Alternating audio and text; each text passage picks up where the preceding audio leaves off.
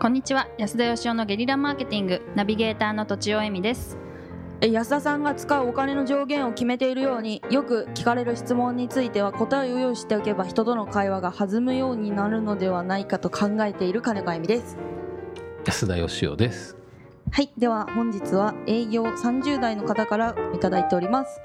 金子さんとちおさん。安田さんこんにちは。こんにちは。こんにちすいはません。いつも楽しく拝聴しております、えー特に金子さんのアバンコール一生懸命な感じがして好きですよということでありがとうございます。私は30代後半の会社員 IT 営業をしております。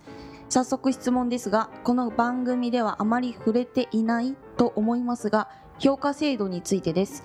金子さんのように現場で評価をされる方都庁さんのように現場を評価する立場また客観的にコンサルとして安田さんのようにこういった切り口もありますよと人が人を評価することについてアドバイスすることってとても難しい問題ですよね。そこでそれぞれ3名に評価制度についてどういう考えをお持ちか知りたいです。ざっくりした意見で良いのでお聞かせくださいということです。はい。まアバンコールまだ仕事終わってない。アバンコール。アバンコールの説明いいですか？じゃあ年を金子さん調べたんですよね。あさアバンは、えっと最初のっていう意味で、うんコールはコール。コール。最初の自己紹介の時のあ最初の一文一文っていうか。あれってことですよねはい。あれをアバンコールっていうんですか？ということだと思います。さっきののあの長いやつ何でしたっけ？安田さんの。安田さんが自分で使うお金の上限を決めているじゃないですか。うんうん。仕事で使うお金とかうん。個人で使うお金とかを決めているようにうん。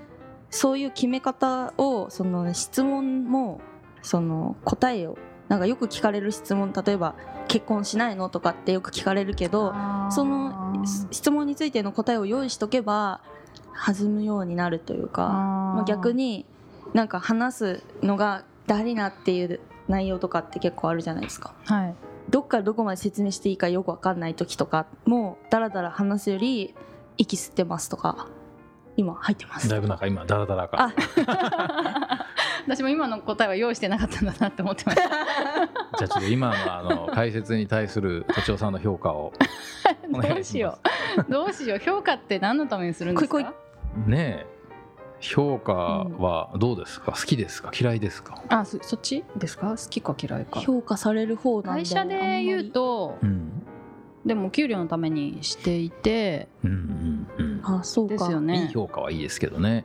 そうですねでも悪い評価も、えっと、私あのライターなのでうん。文章を書いて、うん。あのあんまりこの読者の人から評価をもらうこととかも少ないですしはあ。と編集者の方から何か言われることもそんなにないんですね。うん。だからいいことも悪いことも言われる方が嬉しいって思いますけどね、うん。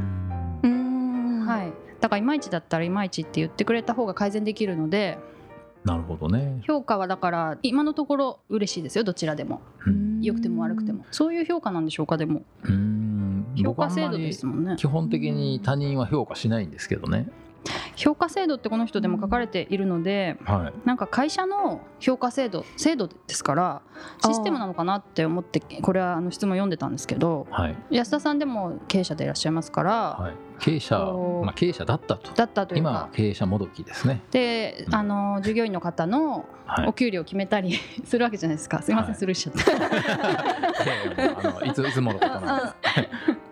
そのお給料を決めたりするはい。それでまあそれぞれこのこの人よりこの人の方がうん。一番上だみたいなことをやるわけですよね。うん、そういう評価はどうしてるのかなっていう。社長の時はそれはやっぱりしょうがなくやってましたよね。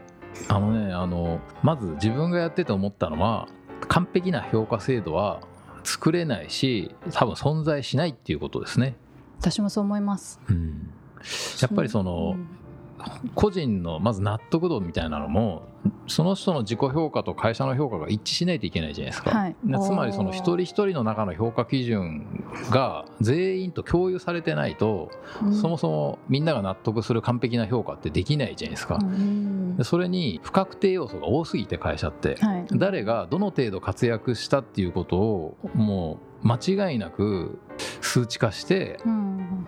で一人一人に落とし込むなんていうことは不可能だと思うんですよね。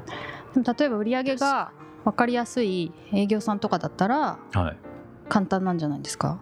全然簡単じゃないですよ。だってその人の営業力で売れたのか、はい。それか商品力なのか会社の評判なのか、はあるいはその使ってるツールを作ってくれた人が非常に優秀だったいのか、うん。まあ、紹介だったら誰かが知らないところでサポートしてくれてたりとかね。誰が評価するの？じゃあ例えばその売った人の上司がその人に教えたんだったらその上司の評価と売った本人の評価は何対何なんですか？難しいじゃないですか。なるほどなるほど、うん、だからそんな簡単じゃなくて、うん。で基本的にだからまず完璧な評価は無理だなっていうことが分かったんです。僕一回完璧な評価制度を作ろうと思って自分で作ったことあるんですよ。須田さんらしいですね。はい。社員が100人ぐらいになった時に1ヶ月ぐらい家にこもって俺はあの家で完璧な評価制度というものを作ってくるって言ってえそしたら評価項目があの450項目ぐらいになってマジか「やすさんこれをあの やすさんこれ記入してるだけで仕事終わっちゃうんですけど」って言って他の役員に言われまして確かにそうだなと。その評価項目をそれぞれ数値化するっていうやり方だったんですか、はい、うん10項目でそしたらでもその1と2の違いを明確にしないといけないでしょ？はい10段階だったら1と22と3はどう違うのかっていうのが誰が見ても分かるように言語化しないといけないじゃないですか。そうやってやっていったらもうとてつもないことになってしまって。だから境目研究がやってるんですね。まあちょっと違いますが。だ でもそれ実現可能だったら完璧だったんですか本当に？いや完璧なだから評価制度は自分で作ってみてできないっていうことがまず一つとああもう一つはその会社の評価制度っていうところでいくと正しく評価することが目的じゃないんですよ。はい評価制度っていうのはその人をどっちの方向に向かせるかっていうことなんですよね。例えば会社の理念掲げてお客さんのクレームを笑顔でお答えしろって言った時にうん笑顔でお答えした人の給料が上がっていけば笑顔でお答えするようになるんですよ。うんだけど笑顔ではお答えしてないけど売り上げは上げてると。で売り上げで評価してたら笑顔でお答えなんかするようにはなんないんですよ。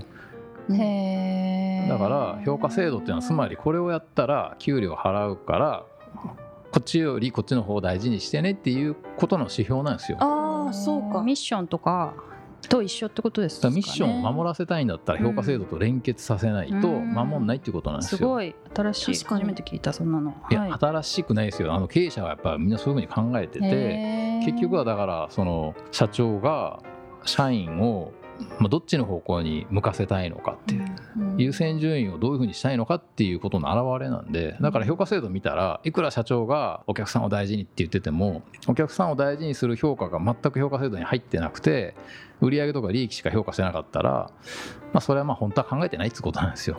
うんだから評価制度みたいな一発で分かりますよ。経営者の本音っていうのは。なるほど、うん。あなんと怖いですねそれ怖いですよね。怖いですね。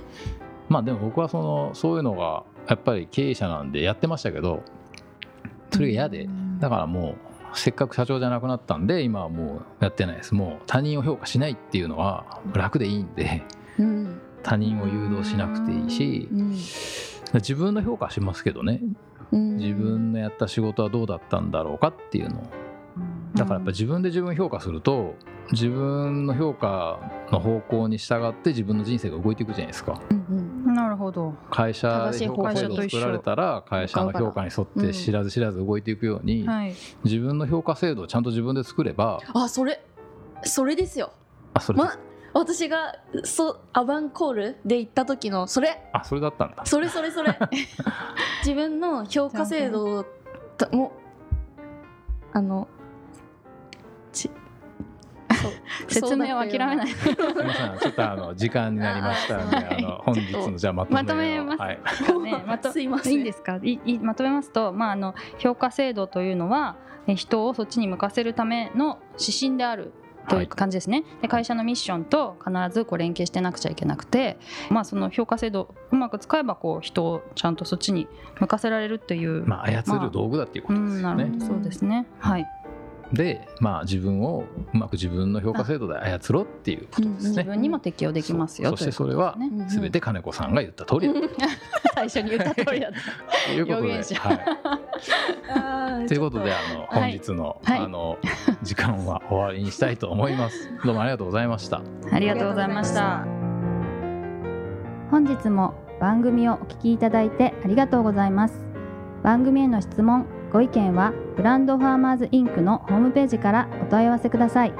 またポッドキャスト番組を自分もやってみたいという方は podcastproduce.com からお問い合わせください。来週もお楽しみに。